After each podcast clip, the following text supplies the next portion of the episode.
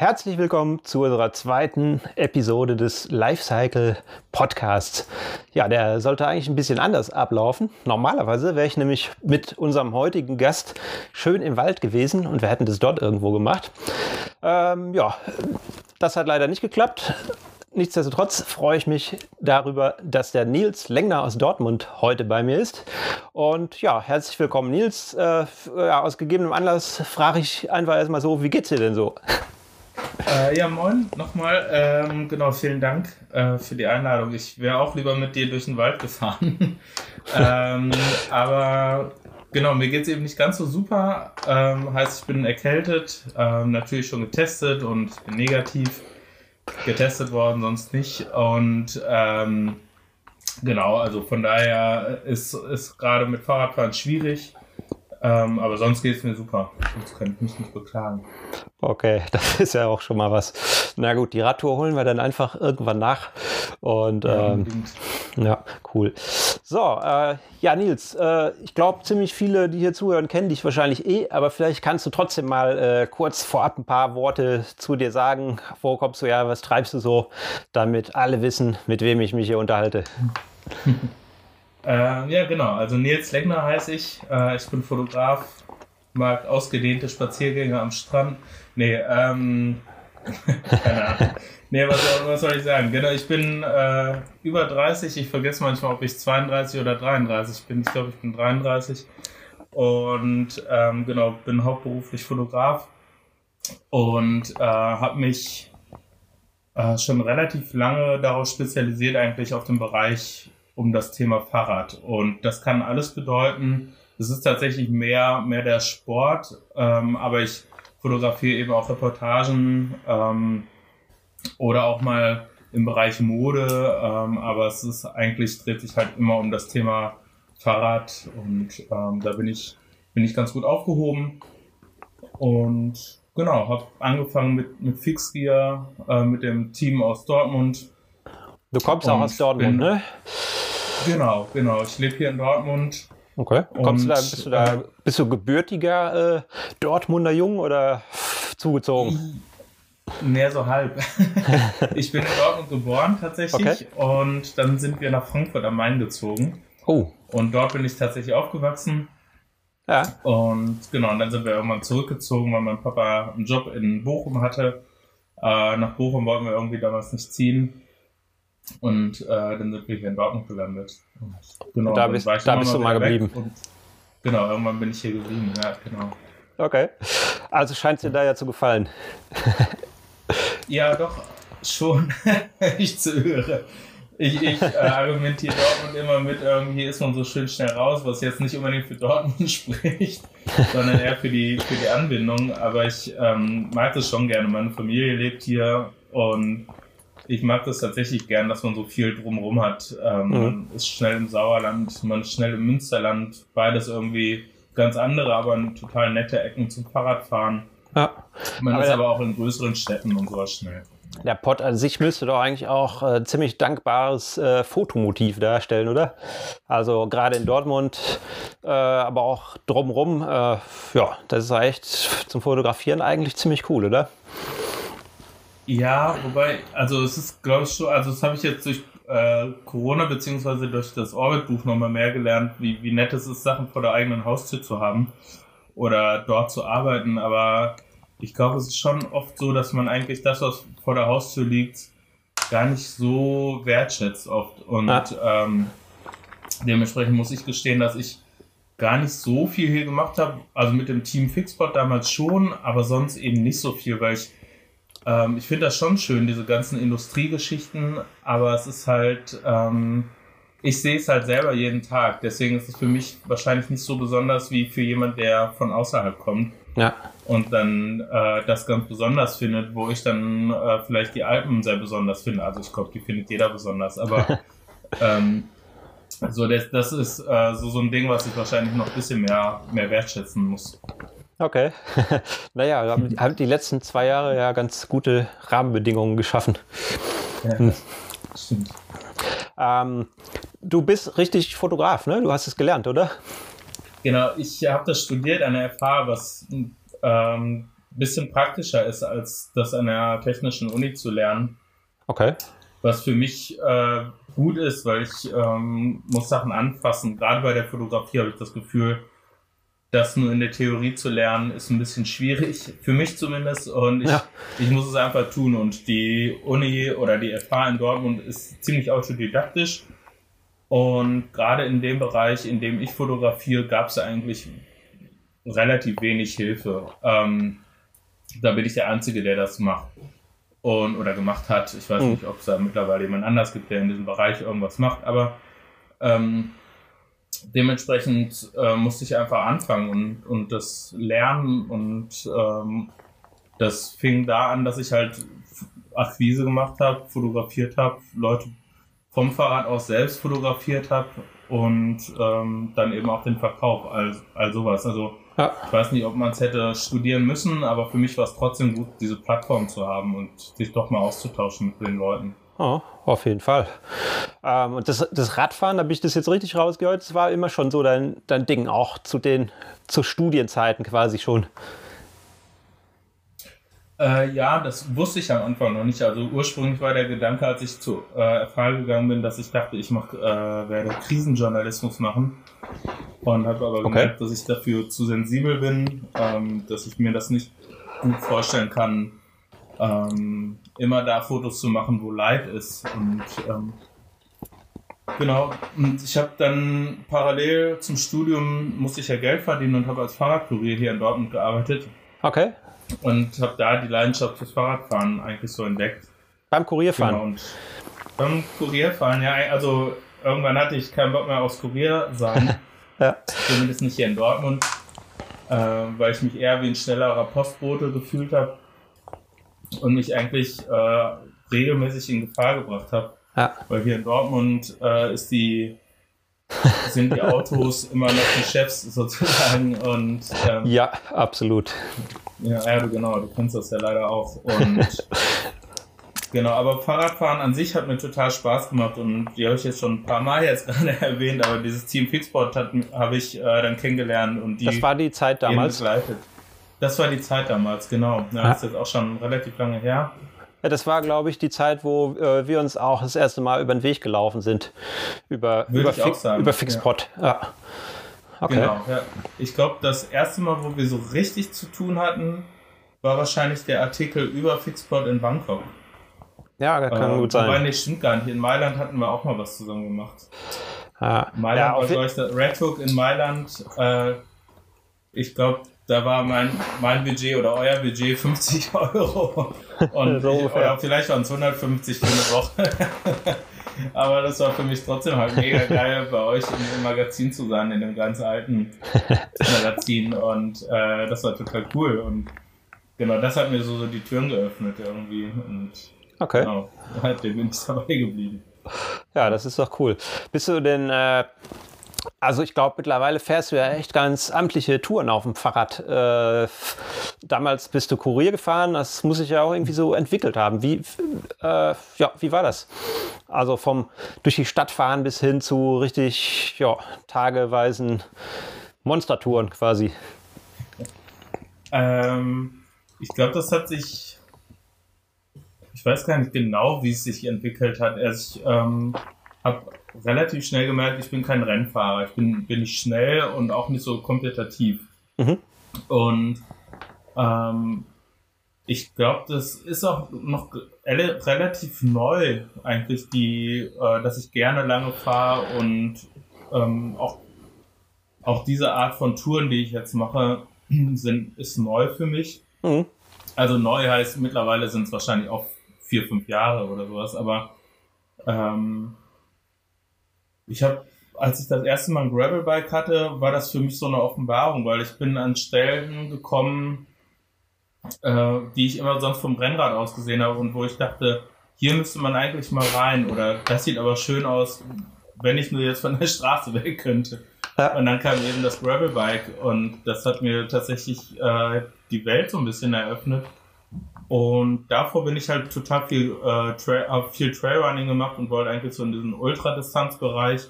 Okay. Weil diese Sprintdistanzen, also Sprintdistanz, Sprintdistanzen stimmt nicht ganz, aber ähm, eben so, so 10 Kilometer und so, das ist, das laufe ich aktuell, mehr schaffe ich nicht, aber ähm, ähm, das hat mir irgendwie nicht so viel gegeben, äh, weil du kommst ja nicht raus bei 10 Kilometern, zumindest naja. im Ruhrgebiet nicht. Und ich habe kein Auto und das fand ich irgendwie die Vorstellung halt weit, weit rauszukommen und neue Sachen zu erleben, fand ich total spannend und das geht mit dem Gravelbike und generell mit dem Fahrrad geht das natürlich viel besser. Also du bist eine 30 Kilometer mit dem Fahrrad, da schaffst du ja in einer, in einer Stunde oder eineinhalb, je nachdem, wie schnell du bist irgendwie und Laufen, also für 30 Kilometer wüsste ich jetzt nicht, wie lange ich brauche. Wahrscheinlich Aber bist mehr als unterwegs. genau. Absolut. Und dementsprechend, ja. Ähm, ja, das hat mich dann irgendwie doch fasziniert. Okay. Und verlangt zu fahren. Ja, cool. Äh, wo bist du denn schon so rumgefahren? Hast du mal ein, zwei Impressionen für mich? Oder bist du bestimmt auch schon mal äh, ja, ein schönes Event oder so gefahren? Was sind so deine, wo erinnerst du dich am liebsten dran? Ähm, also Events bin ich danach eigentlich nicht mehr gefahren und ich sehe mich ehrlich gesagt aktuell auch nicht beim Rennen mitzufahren.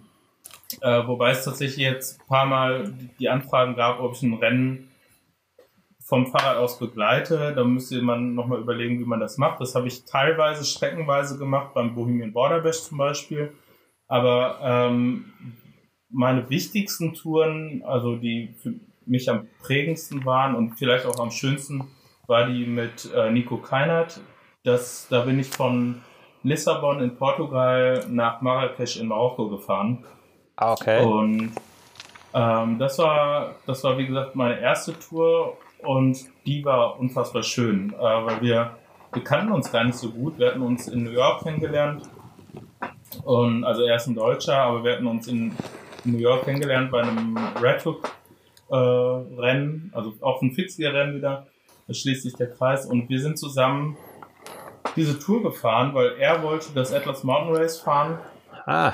und ich wollte das fotografieren oder sollte es fotografieren und äh, wir haben uns gedacht, dass es halt irgendwie komisch ist, so ein Land zu bereisen, um eine Woche Fahrrad zu fahren und dabei ja nichts vom Land zu sehen. Also ich sehe natürlich mehr als er, weil ich ähm, fotografiere das und kann mir mehr Zeit nehmen als er, der dann Rennen fährt.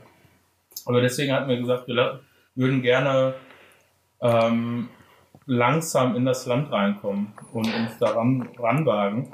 Und das, das war dann die Tour und die war, wir hatten zwei Wochen Zeit etwa und sind dann da runtergefahren und das war wunderschön. Das klingt auch richtig gut. Ja, war es wirklich. Also die Tour äh, kann ich äh, nur empfehlen. Die kann ich äh, die auch mal schicken. Ja, da müssen wir, ähm, da müssen wir uns auf alle Fälle nochmal drüber unterhalten, weil das ist äh, genau das. Ich bin vor zwei Jahren, ist es glaube ich schon wieder her, äh, auch von Lissabon ungefähr äh, runter nach Tanger geradelt, also ganz in den Norden mhm. von Marokko. Und ja. Äh, das war zufälligerweise eine Woche vor dem Atlas Mountain Race, äh, von dem ich damals Ach. aus irgendeinem Grund überhaupt nicht wirklich viel mitgekriegt hatte. Ich habe dann nur äh, immer so äh, Kommentare unter meinen Posts gesehen, ob ich zum Atlas Mountain Race fahre. Und lustig. Das ging natürlich so spontan äh, dann nicht in dem Moment. Äh, ja, und dann haben wir uns ja wahrscheinlich wirklich um irgendwie einen Tag oder sowas immer nur verpasst. Das kann gut sein, irgendwie. Äh, also, auf jeden Fall habe ich damals vielleicht gedacht. Auch um zwei, aber ganz knapp. Ist ja lustig. Ja, da habe ich noch gedacht, wenn du das mal mitfährst, das Rennen, dann müssten wir mhm. eigentlich genau so anreisen. Also wenn es wirklich dazu kommt, dann äh, müssen wir noch mal reden. ja, ja, voll. Also weil ähm, ist natürlich auch krass, dann zwei, zweimal 1800 Kilometer am Stück zu fahren, mehr oder weniger. Aber ähm, für Nico, der sagte, äh, die Distanz ist ab, ab einem bestimmten Punkt, für ihn zumindest, sagt er das, ähm, nicht mehr so wichtig, weil du fährst ja konstant langs, also du fährst ja nicht wie ja. wenn du einmal 100 Kilometer fährst. Und also nur eine Etappe, sondern eben so viele Etappen hintereinander, wo er sagte, ich brauche eigentlich nur Sitzfleisch und ja. muss einmal über diesen Punkt kommen, wo man sagt, was mache ich hier eigentlich? Also es gibt ja meistens bei so einer langen Tour meistens irgendwie Teil 3, 4 oder sowas, wo man denkt so, fuck, was soll der. Scheiß eigentlich? Genau. Und ähm, Und das wollte er schon hinter sich haben mit mir. naja, aber tatsächlich hatten wir das, hatte er das gar nicht, dieses, diesen negativen Gedanken. Ähm, und aber das mit Sitzfleisch hat funktioniert und er hat gesagt, ich nehme mir hier richtig Urlaub dafür und dann will ich das auch alles genießen. Und genau, und von daher, ich fand das auch einen ziemlich schönen Gedanken, halt so anzureisen. Ähm, weil der Gewinner zum ja, Beispiel, der ist das ja in, in ein bisschen mehr als drei Tagen gefahren und ist, hat halt nichts vom Land gesehen, weil er halt mit Scheuklappen geradeaus gefahren ist, um ja. anzukommen. Und ja, das Nico ist wirklich halt gesagt, ey, ich will ein bisschen was sehen. Und nachvollziehbar. Das finde ich einen echt äh, coolen Ansatz. Ich muss ja ehrlich sagen, mich, mich hat das irgendwann, also bis 500 Kilometer am Stück habe ich das Spiel mitgespielt. Äh, mhm. Äh, und dann habe ich mir irgendwann echt gedacht, das, macht doch keinen Sinn. Du fährst hier durch die Gegend, kriegst nichts mit, nur damit hinterher dann noch wieder eine krassere Zahl auf dem Tacho steht. Äh, ja, genau. Also ich kann das total verstehen, dass man, äh, also es gibt ja einige Radlerinnen und Radler, die da scheinbar wirklich äh, drin aufgehen, solche mhm. extremen Touren zu fahren. Aber ich muss ehrlich sagen, gerade wenn du dann in, durch so geile Gegenden fährst, äh, durch Portugal. Spanien oder auch Marokko, äh, ist es mhm. doch eigentlich total blöd, wenn man nichts mitkriegt. Und deswegen ja. finde ich das einen echt charmanten Ansatz, dass man sich dafür viel Zeit nimmt. Und ja, gerade auch, weil ich ja selber auch gerne und viel fotografiere unterwegs, ist es natürlich mega frustrierend, wenn du unbedingt noch 300 Kilometer schaffen musst heute. Und dann siehst du was Geiles Nein. und kannst nicht anhalten deswegen. Das kennst du bestimmt auch, oder? Äh, den Konflikt, ja, diesen Konflikt ja. fotografieren gegen Vorankommen. ja, doch, das kenne ich auf jeden Fall. Ähm, das ist manchmal auch frustrierend und manchmal, manchmal muss man es dann sein lassen. Also die Fotos sein lassen, je nachdem, was es dann ist, also wo man sich gerade befindet und manchmal muss man dann doch das, also weil wenn man, wenn man jetzt irgendwie wirklich Zeitdruck hat und sagt, ey, wir kommen einfach nicht voran, aus unterschiedlichsten Gründen, und dann ist man vielleicht einmal im Flow und dann ist es vielleicht auch okay zu sagen, okay, habe ich verpasst, Mist, blöd oder sowas, aber man weiß, man hat noch vier Tage ja. und man kann noch genug Fotos machen, dann ist es okay, glaube ich, auch mal zu sagen, gut, lass uns lieber mal weiterfahren. Aber es gibt auch, glaube ich, Momente, wo man dann doch, doch so abgebrüht sein muss, wo man sagt, ey, Person XY, kannst du doch nochmal stehen bleiben, kannst du doch nochmal die fünf Meter eben zurückfahren oder irgendwie sowas. Oder ja, das ey, muss man, glaube ich. Den, den, ähm, die äh, GPS-Daten auf dem Fahrradcomputer. Ähm, ich hole dich einfach in einer Viertelstunde wieder ein oder sowas. Ne? Ja. Also das geht ja auch, dass man sich dann irgendwo wieder trifft wenn es jetzt äh, vielleicht um, um einen anderen Moment geht, als äh, den Fahrer, Fahrerin auf dem Bild zu haben, hm. dann geht das natürlich auch, dass man sich irgendwo wieder trifft. Kennst du auch diesen Moment, wo man einfach zu fertig ist, um noch Fotos zu machen oder sich echt zwingen muss, jetzt noch mal anzuhalten? Nee, ich mu muss gestehen, dafür habe ich komischerweise immer noch Kraft. Okay. Äh, also das hatte ich noch nie. Was ich oft habe, und das ist ein richtiger Scheißmoment, ist, wo man sagt, ist das jetzt das Foto? Mache ich da? Also ist das jetzt der Moment? Mache ich jetzt das Foto?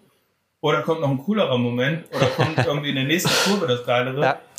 Und dann ist der Moment vorbei und man hätte einfach draufhalten sollen und im ja. Notfall löscht es halt fünf Minuten später, weil ja. das andere cooler ist oder sowas. Aber dann hast du es halt gemacht. Aber manchmal diese, diese Blockade, dass man denkt, könnte es noch besser sein, oder ist das jetzt im Moment, sollte ich jetzt die Kamera rausholen oder lieber nicht? Oder habe ich eigentlich schon? Und irgendwie ja. dieser, dieser Zwiespalt. Also das ist eher bei mir so ein Problem, wo ich denke, kacke, ich müsste vielleicht ein bisschen abgebrühter sein. Und, äh, da manchmal schneller handeln, wobei ich sonst eigentlich relativ äh, schnell in der Reaktion bin, aber da manchmal dann nicht. Ja. Äh, äh, das kommt mir sehr bekannt vor. Wobei ich muss ehrlich sagen, ich bin ja meist oft allein unterwegs auf solchen Touren. Mhm. Und ähm, ja, da bin ich quasi mein eigener Gegner. Ein Teil in mir will weiterfahren, der andere muss eigentlich unbedingt anhalten. ja. naja.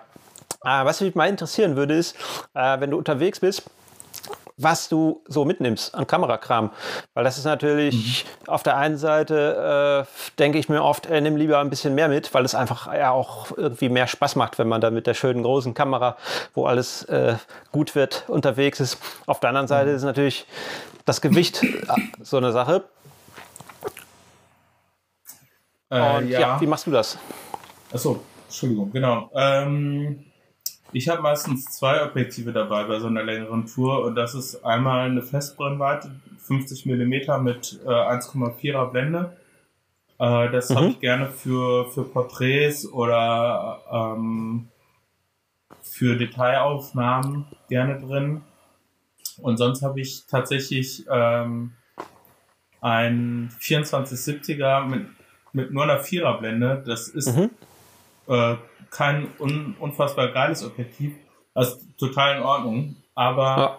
also weil es eben nur bei guten Lichtverhältnissen funktioniert. Ähm, aber es, weil es nicht so teuer ist, ist es auch nicht schlimm, dass da voll viel Dreck ankommt. ähm, dass da mal Steine gegenschlagen oder sowas, äh, ja. weil es einfach dann mal hochspritzt beim Graveln fahren. Ja. Ähm, und normalerweise funktioniert es ganz gut, weil ich habe äh, Nikon Z6 und da mhm. kannst du die ISO-Zahl super hochstellen. Und mich stört es tatsächlich nicht, weil ich ja keine Werbung fotografiere, dass es manch manchmal ab einem bestimmten Punkt halt auch leicht rauscht. Das stört mich nicht. Ähm, ich finde, das hat auch Charme und ja. da komme ich eher her aus diesem reportageartigen Stil und da darf es auch gerne mal ein bisschen ähm, rougher aussehen. Und dementsprechend ähm, ist das so, so meine, meine Waffe, also dieses Objektiv, weil du hast eben einen Zoom, kannst es auf der Fahrt freihändig ein- und ausfahren und du kriegst eigentlich das meiste drauf. Und ähm, im Notfall muss ich mich halt einfach ein bisschen bewegen und näher ran, wenn, wenn mir das 70er nicht mehr ausreicht. Ja. Und wenn mir 24 nicht ausreicht, muss ich halt einen Schritt zurückgehen. Und dementsprechend, ich bewege mich lieber, glaube ich, in, in die eine oder andere Richtung, als dass ich noch ein drittes Objektiv mit äh, 200 Millimeter, das, das kriege ich ja nirgendwo äh, in, in mein Equipment rein. Irgendwie mhm. die Arschrakete oder sowas, dann schwappt das da die ganze Zeit hin und her. Aber hast du die, Armtasche, da habe ich Angst, dass das kaputt geht. Aber du hast dann einen kleinen, äh, einen kleinen Fotorucksack oder wo hast, verstaust du die beiden Sachen? Ähm, die, das, also das 50er habe ich meistens nur als zweites Objektiv dabei und das habe ich meistens in der Food Pouch. Also okay. halt in so einer äh, kleinen Tasche, die so aussieht wie so ein kleiner Köcher. Mhm. Und die habe ich vorne am Lenker dran. Okay. So dass ich da auch bei der Fahrt kann ich auch das Fahrrad, äh, nicht das Fahrrad wechseln, wäre auch schön, äh, das Objektiv wechseln. Ähm, und da drin sind auch äh, Ersatzakkus und Speicherkarten drin. Okay. Und ähm, auf dem Rücken habe ich eigentlich immer die Kamera. Äh, die habe ich mit so einem Drei-Punkte-Gurt hinten auf dem Rücken geschnallt und fahre dann die ganze, ganze Etappe oder den ganzen Tag halt mit der Kamera auf dem Rücken. Okay, ah, krass. Das ist natürlich auch ein Konzept. Das habe ich mich noch nicht getraut, ehrlich gesagt. auch, also, ja, wie du gerade schon sagtest, spritzt ja auch mal und wird feucht. Mhm. Ah, okay, das ist natürlich schon also wenn es regnet, dann habe ich, äh, dann sieht das richtig professionell aus und dann habe ich so eine Mülltüte äh, umgebunden. Okay. Und tape die an das Objektiv fest, so dass ich halt trotzdem fotografieren kann, aber halt dass ähm, die ganzen Anschlüsse eben ähm, dicht ah. sind.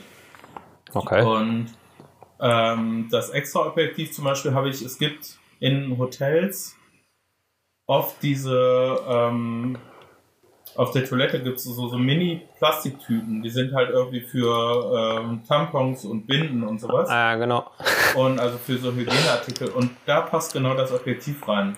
Okay. Und ähm, das habe ich dann als, als Ummantelung dafür. Das ist ganz praktisch eigentlich. Okay, also wenn du wieder mal auf der Damentoilette verschwindest, dann, äh, genau, dann holst, du dir nur, holst du dir nur ein neue, neues Tütchen für dein Objektiv. Genau. Okay.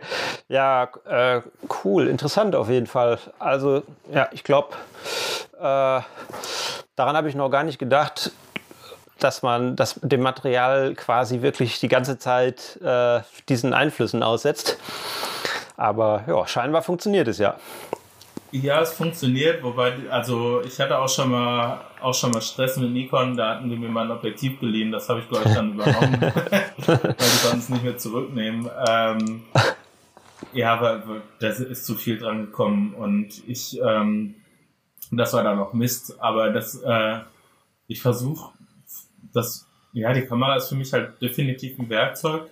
Ich gehe damit schon, versuche, ich werde das jetzt nicht mit Absicht irgendwo gegen oder sowas, weil ich muss ja damit arbeiten und will ja auch schöne Fotos hinkriegen. Ja. Aber äh, es muss für mich funktionieren und die meisten Kameras im, im Profibereich und auch Objektive sind, sind so gut verarbeitet, dass sie halt ähm, bis zu einem Punkt stoßfest sind und wasserabweisend und staubabweisend und da gucke ich ja. auch drauf, wenn ich, wenn ich mir was kaufe. Aber ja. dieses Objektiv zum Beispiel, weil es eben so ein Kit-Objektiv eigentlich ist, wie gesagt, ich finde find die Schärfe super, ähm, den, den Autofokus da drin finde ich super und die Ver Verarbeitung ist eben auch so gut, dass ähm, das immer noch hält, obwohl da schon mhm. viel dran gekommen ist. Ähm, aber es ist eben, wenn es kaputt geht, äh, ruiniert äh, ruiniert mich jetzt nicht. Also, ja, okay. Cool. Genau. ja, interessant. Bleibt es mir noch bestehen. Ja, also auf jeden Fall, äh, ist auf jeden Fall eine coole Anregung. Muss ich doch auch mal schauen. Mhm. Weil ich, ja. es dauert natürlich auch ewig, ne? wenn du es immer in den Rucksack steckst, musst du natürlich anhalten, Rucksack runter, Kamera raus. Genau, ja, das, und das ist gar nicht. Also, ah. den Rucksack hast du ja trotzdem auf. Also das Gewicht hast du ja eh dann dabei. Mhm. Und ähm, dann finde ich, also dann liegt mir die Kamera tendenziell eher schlechter im Rücken ja. als rangeschnallt. Und ich krieg's halt mit einer, mit einer Daumenbewegung, kriege die Kamera ähm, losgelöst und kann die nach vorne schwingen ja. und kann halt in einem Bruchteil von einer Sekunde halt ein Foto machen. Und das ist teilweise schon relevant dann. Ja, absolut. Cool. Ja, dann kommen wir doch mal zu einer ganz speziellen Tour, beziehungsweise zu ganz vielen speziellen Touren, nämlich äh, zum Thema Orbit. Ähm, mhm. Ja, das ist also ein bisschen äh, der Grund, weshalb wir überhaupt äh, ins Gespräch kamen und uns überlegt haben, was können wir machen. Äh, nämlich, du hast ein Buch rausgebracht. Äh, ja, sag doch mal, sag doch mal, worum es geht in deinem Buch, in deinem neuen. Genau. Ähm, das neue Buch von mir heißt äh, relativ unkreativ äh, Orbit 360 und äh, es geht auch um die Orbit 360 äh, Rennserie, ähm, die der Raphael Albrecht ins Leben gerufen hat. Und die gibt's jetzt äh, im zweiten Jahr und im nächsten Jahr wird das sogar noch größer, soll es sogar in der Schweiz unter anderem geben. Mhm. Und äh, es ist eine Gravel-Rennserie, die wie gesagt, während Corona entstanden ist und die du virtuell gegeneinander antreten kannst. Also virtuell bedeutet, du fährst es in real life tatsächlich, also du fährst es halt wirklich in die Strecken, aber du fährst alleine und nicht im Peloton und die Zeiten werden eben virtuell zusammengerechnet und dann gewertet. Und du kannst maximal, also du kannst auch alle 18 Routen fahren, die es gibt, ähm, aber es wird nur bis zur achten Route gewertet Natürlich, je mehr du fährst, bis zu diesen acht, desto mehr Punkte bekommst du. Wenn du jetzt nur eine fährst und jemand fährt drei, ist die Chance, dass die Person mit drei Routen tendenziell eher gewinnt als du mit einer. Aber ähm, genau, dann wird die Zeit gewertet, die du von dem Start, also wo du dein Wahoo beispielsweise äh, startest, bis du wieder im Ziel angekommen bist, in diesem 360-Grad-Dingen also in dieser, in dieser Runde. Das wird alles gewertet, also inklusive Pausen, Pausenzeit mhm. heißt Pinkeln, Essen einkaufen, was auch immer. Und da geht's, es sind richtig schöne Gravel-Touren, ne? Fernab von genau, großen Straßen. Genau, also es gibt natürlich immer mal wieder, kommst du auch aus, auf Asphalt drauf und das ähm, beispielsweise steht das dann auch in dem Buch drin. Also du hast jetzt, ähm, wenn ich das Buch jetzt hier vor, vor mir liegen habe, fängt es halt damit an, dass du eine Illustration hast und einen, Einleitungstext. Und dann kommt direkt ähm, so eine, ich nenne es jetzt mal Datenliste, wo dann die Distanz, die Höhenmeter, die Schwierigkeit und auch der Untergrund draufsteht. Und wenn du jetzt sagst, ich will mehr Asphalt haben oder mehr Single Trails oder mehr Gravel, kannst du dich daran auch orientieren. Okay. Und cool. du siehst eben auch die, die Schwierigkeit, ähm, wie gesagt, ich habe jetzt gerade einfach mal aufgeklappt und die eine ist jetzt äh, 7 von 10. Das ist also schon eine schwerere Tour, weil die, mh, hm, die ist jetzt nicht irre lang, aber 165 Kilometer und fast 3000 Höhenmeter und ein sehr großer Anteil an Gravel. Und ja. dementsprechend hast du halt einfach ein bisschen mehr Äh, genau, da hast du ein bisschen, eine bisschen anstrengendere Route. Dann gibt es welche im Norden Deutschlands, die sind sehr, sehr viel kürzer, haben sehr, sehr viel weniger Höhenmeter. Um. Natürlich ähm, dafür mehr Sand. Wenn du sagst, ich, ich hasse Sand, dann ist äh, der Norden eher nichts für dich, weil es oft durch die Heide geht oder eben durch so, so Sandpassagen. Das äh, ah. ist ein bisschen anstrengender dann. Okay. Äh, du bist die 18 Orbits tatsächlich alle gefahren dieses Jahr? Nee, ja, ja, schon wieder so ein Jein ähm, ich war auf allen 18 drauf, das stimmt. Ähm, okay.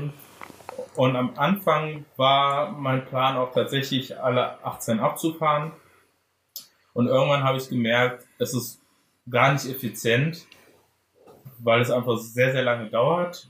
Und ähm, einer der Aspekte war, ähm, eine Waldautobahn sieht einfach aus wie eine Waldautobahn, ganz egal wo du bist. Und irgendwann hast du die halt abfotografiert und zum Teil gehört die definitiv zu einer Strecke dazu. Also man, oder ich in dem Fall durfte jetzt nicht einfach sagen, ich fotografiere jetzt nur noch diese äh, fünf Highlights beispielsweise und alles auf dem Weg nicht, weil das habe ich ja schon gesehen, aber der Betrachter, Betrachterin hat es ja vielleicht noch nicht gesehen. Und dementsprechend muss, musste ich natürlich auch überlegen, was muss noch rein.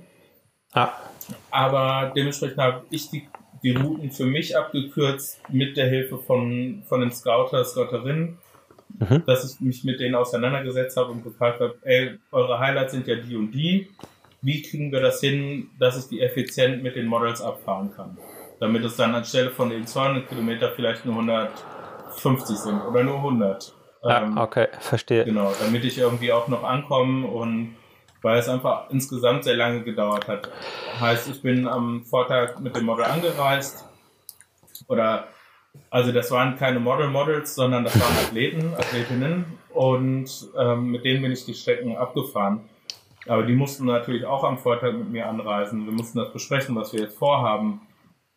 dann mussten wir die Route abfahren und je nachdem, wie lange sowas dann dauert, bleibt man halt noch eine Nacht, damit man nicht irgendwie um 22 Uhr nochmal sechs Stunden oder acht Stunden in den nächsten Ort fährt. Also weil es war eben, zum Teil habe ich das mir so gelegt, dass ich am irgendwie kurz danach die nächste Route abfotografieren konnte.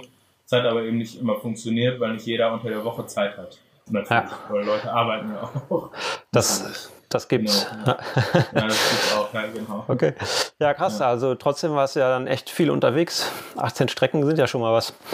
Und ja, war, war, schon ordentlich, ja, genau. Cool. Hast du irgendwie.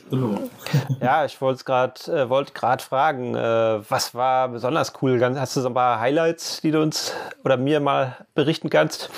Sei es streckenmäßig ja. oder irgendwelche coolen Erlebnisse, Begegnungen ja. unterwegs? Ich überlege gerade. Also es gibt äh, es ist tatsächlich so, dass jede Route irgendwie auf die eine oder andere Art was für sich hat, ganz klar. Ähm, mir hat, glaube ich, wahrscheinlich die in den Alpen, Apollo Alpen mit am besten gefallen, okay. weil das für mich einfach so spektakulär ist, in den, in den Alpen zu sein. Ganz egal, wir hatten nicht gutes Wetter, also die meiste Zeit nicht. Und ähm, aber ich liebe das da einfach so sehr, dass das für mich einfach ähm, von der Gegend einfach so anders ist als alles andere hier in Deutschland, dass mich das am meisten, glaube ich, fasziniert hat. Ähm, dann gab es eine Route in, im Harz, das ist auch die erste im Buch. Und das war sehr, sehr neblig. Und dadurch wirkte das alles sehr, sehr mystisch. Das Grün kommt total toll raus ja. und du siehst 50 Meter weit und mehr nicht. Und das ist irgendwie ziemlich spektakulär und das hat total Spaß gemacht. Das ist eigentlich kein schönes Wetter, aber zum, irgendwie für die Fotos und an dem Tag ging es uns gut und wir hatten das war einfach ein, ein, toller Tag und wie gesagt, die Bilder sind halt total mystisch geworden. Ich glaube, es macht Spaß, ähm, die abzufahren. Auch im Sommer macht es wahrscheinlich auch Spaß, nicht nur, nicht nur wenn es neblig ist. Ähm, ich überlege gerade, was. Ich glaube, es gab einen Moment, äh, da bin ich die Tour von der Marion abgefahren und die ist ähm, in, in Hessen. Und da sind wir so, wir hatten richtig schönes Wetter, obwohl es eigentlich schon tiefer Herbst war und sind durch die Weinberge gefahren und wir hatten total Bock auf Wein. Also wir haben es nicht gemacht, weil wir hatten noch ein bisschen was vor uns, aber es war so schön durch die Weinberge zu fahren. Wir hatten also perfektestes Wetter und überall wurde Wein ähm, ab, abgebaut und es sah so schön aus und roch gut da drin, dass wir dachten, eigentlich müssen wir jetzt halten und hier einen Wein trinken. Äh, haben wir jetzt natürlich nicht gemacht. Ähm, und dann gab es ein Highlight ähm, im Ruhrgebiet auf äh, der Spin Spark Route. Kurz vorm Ende sind, äh, ist die Maren, das war die Frau, die ich begleitet habe, und ich, ähm, wie gesagt, so drei Kilometer vor Schluss. Ich wusste, dass es, dass sie vielen Leuten Bescheid gesagt hätte, dass sie diese Route fährt. Und auf einmal stehen auf der Strecke, ich weiß nicht, 15 15 Menschen und alle am Jubeln und haben so auch so Kronen auf und Bier in der Hand und machen, stehen so Spalier für sie.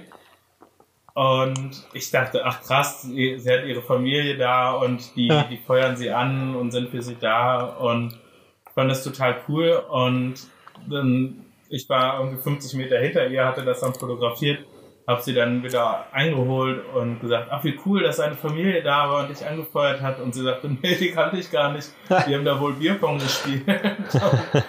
Äh, das, aber, das war ein cooler Moment, weil das halt tatsächlich, das wie gesagt kurz vom Ziel, aber halt eigentlich mitten im Nirgendwo war. Und so, so ein cooler Moment war. Und äh, dass ich den festgehalten habe, war, war schön, ähm, weil das irgendwie doch diesen Orbit auch irgendwie ausmacht, ja. dass immer mal wieder irgendwelche Sachen passiert sind, die nicht, nicht planbar waren. Ähm, aber das waren so, das sind so die Sachen, die mir jetzt so spontan jetzt einfallen. Wahrscheinlich gibt es zu jeder Route eigentlich irgendwas Besonderes. Und das äh, sind das auch so Momente, die du dann, du sagst gerade, du hast es festgehalten, die dann im Buch nachvollziehbar sind? Ja, genau. Also das Foto ist auch drauf. Ähm, Genau, das habe ich gemacht. Also wie gesagt, das, äh, ich war knapp hinter ihr. Das lag daran, dass ich pinkeln muss und ich kann das nicht beim Fahren machen. Also bin ich stehen geblieben und äh, habe sie wieder eingeholt und hab's, hab's knapp noch erwischt. Und weil ich habe das aus der Ferne gesehen und ähm, hab, bin ein bisschen in den Sprint gegangen, damit ich das noch mitbekomme. Ja. Und äh, die Kamera dabei rausgeholt und es hat, hat eben noch gereicht fürs Foto. Ah, cool. Ähm, und genau ein anderer Moment, wo ich eben auch schnell reagieren musste, war, da, da hat uns so eine äh, Wildschweinfamilie 50 Meter vor uns oh. äh, ist über den Weg gelaufen. Und das habe ich eben auch noch äh, auf die Kamera bekommen. Und sowas sind natürlich coole Momente und dafür ist es halt dann super, wenn man die Kamera auf dem Rücken hat. ich wollte gerade sagen, mit, mit meiner Rucksacktaktik äh, wären die Schweine genau. weg gewesen. Schweine, wartet mal kurz. Kommt genau. noch mal eben bitte. genau. Ja. So, also äh, dein Buch äh, ist quasi ein Mix aus so ein bisschen Service, sag ich mal, wo du, wo du versuchst, äh, ja, so eine Route einzuordnen und natürlich wird man sicherlich auch sehen, wo es hergeht und wie schwierig es ist zum Beispiel. Mhm.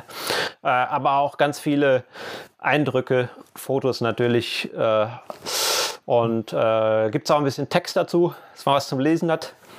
Ja, genau. Also ähm, das ist ein äh, ich habe hier schon mal ein, ein Buch, ähm, da durfte ich allerdings mitmachen. Das ist jetzt von mir richtig. Und ähm, genau in dem Fall hat mein Vater wieder die Texte geschrieben. Und die sind aus den Texten der Scouter, Scouterinnen entstanden, die alle unterschiedlich waren. Und zum Teil waren es einfach Routenbeschreibungen wie, äh, du musst hier rechts fahren, dann links fahren, dann geradeaus. Andere haben das ein bisschen besser ausformuliert. Und damit es einen roten Faden hat und ähm, eben auch Spaß macht, auf diese Route zu gehen, ohne die Bilder schon zu sehen, hat mein Vater da äh, sich sehr, sehr viel Mühe gemacht und äh, wirklich sehr lustige Texte geschrieben. Und die Isabel Müller, äh, mit der ich das Buch zusammen gemacht habe, die hat total coole äh, Illustrationen gemacht zu der Route. Also man hat diese die Karte, die in so einer Wasserfarbenoptik ist, und hat dann die Route drauf gemacht, ähm, aber nicht jetzt wie, wie man so beispielsweise von Komoot kennt, sondern ein bisschen individueller. Mhm. Und dazwischen sind dann noch die ähm, ganz viele der Highlights drin. Teilweise sind das Sachen, die wahrscheinlich die wenigsten wirklich wahrgenommen haben, weil die zu schnell dran vorbeigefahren sind. Oder weil die gar nicht unbedingt auf der Route sind, sondern dafür für die Gegend stehen. Also jetzt Beispielsweise ist ähm, der Harz auch für äh, Bergbau auch bekannt. Und da haben wir jetzt äh, zwei so Hammer, die man so von, von der Plakette vom, vom Bergbau kennt. Sowas ist zum Beispiel auch drauf. Oder ähm, überlege ich gerade, was gibt beispielsweise noch. Im Ruhrgebiet haben wir natürlich äh, so ein, ähm, wie heißt Hilf mir mal kurz. genau, ich kenne mich ja im nicht so aus. Förderturm, danke, För ja, genau. genau, aber da geht die Runde natürlich nicht lang, aber denn ähm, sowas haben wir dabei. Oder es gibt bei der Fränkischen Alproute, also Terra Trail, sind wir an so einem Cannabisfeld vorbeigefahren, aber das siehst du, glaube ich, nicht, wenn du da zu schnell dran vorbeifährst. Und sowas haben wir halt auch mit reingebracht. Und ähm, genau, und dann kommen, wie gesagt, dann erste Illustrationen, dann kommen die Texte von meinem Vater, dann diese, ähm, diese Liste mit den Schwierigkeitsgraden und dem, dem Untergrund und der Länge und also und Höhenmetern. Und zum Schluss von dem Buch gibt es nochmal drei Erfahrungsberichte von drei unterschiedlichen Athletinnen, die über drei Distanzen sprechen ähm, oder schreiben. Und das ist einmal der erste Hunderter. Dann ähm, gibt es einmal ein, über, äh, einen Text über einen Overnighter und dann über äh, ein Ultrarennen. Und die Geschichten sind total cool. Die sind sehr individuell geschrieben und machen total Bock und inspirieren, ähm, diese Distanzen mal anzugehen. Also du bist ja auch schon mal über 100 gefahren. Für dich ist so, äh, macht das Spaß trotzdem zu lesen, aber dich inspiriert es wahrscheinlich jetzt nicht, deine ersten 100er zu fahren, weil du die schon hast. Aber es ist total schön geschrieben und ähm, macht auf jeden Fall Bock, das zu lesen. Sehr kurzweilig. Und zum Schluss gibt es dann noch so eine Bikepacking-Liste. Ähm, auch über diese Distanzen, wo ich mir jetzt nicht rausnehme, das Rad neu erfunden zu haben oder alles ähm, darzustellen, aber es gibt einen sehr, sehr guten Überblick darüber, was, was sinnvoll ist ah. mitzunehmen Wobei ich auch da schreibe eben, dass wenn du jetzt beispielsweise mehr, mehr frierst, brauchst du eine dickere Isomatte. Oder wenn du sagst, ich will unbedingt in einem Zelt schlafen, musst du ein Zelt mitnehmen. Habe ich jetzt aber nicht, ich habe da einen Biwaksack drin. Also weil mir das dann manchmal reicht irgendwie. Dementsprechend, ich habe jetzt nicht alle Sachen neu gekauft, weil ja. die Sachen hatte ich zum Teil einfach da. Und da wollte ich jetzt nicht ähm, ganz, ganz unbekannte Artikel nehmen, die, die ich nicht brauche zum Beispiel. Ja. Ähm, andererseits, ich habe einmal eine, so eine Menstruationstasse drin. Die brauche ich natürlich auch nicht, aber damit wollte ich ähm, da zeigen halt, dass, äh, dass du auch mit deiner äh, Periode halt auch Fahrrad fahren kannst. Aha. Da musst du halt irgendwas mitnehmen. Ähm, und das ist wahrscheinlich die, ökologischere äh, Variante als Tampons und Binden mitzunehmen. Plus, dass es halt aus Erfahrungswerten entstanden ist, dass ich von unterschiedlichen Fahrerinnen gehört habe, dass das das Mittel, oder nicht das Mittel, sondern dass sie das nehmen, wenn sie ihre Tage haben und bei einem Rennen dabei sind. Ja, cool. Also ich meine, es ist ja eh sehr individuell, was man mitnimmt auf seine Tour, aber zumindest klingt es mhm. nach vielen coolen äh, Anregungen. Und äh, überhaupt äh, klingt das ganze Ding nach einer sehr schönen Winterlektüre. Äh, jetzt, ja. jetzt einfach mal gemütlich hinsetzen, wenn man sich nicht aufraffen kann bei dem Wetter. Und äh, ja, dann schöne Bilder gucken, coole Texte lesen und sich auf 2022 freuen.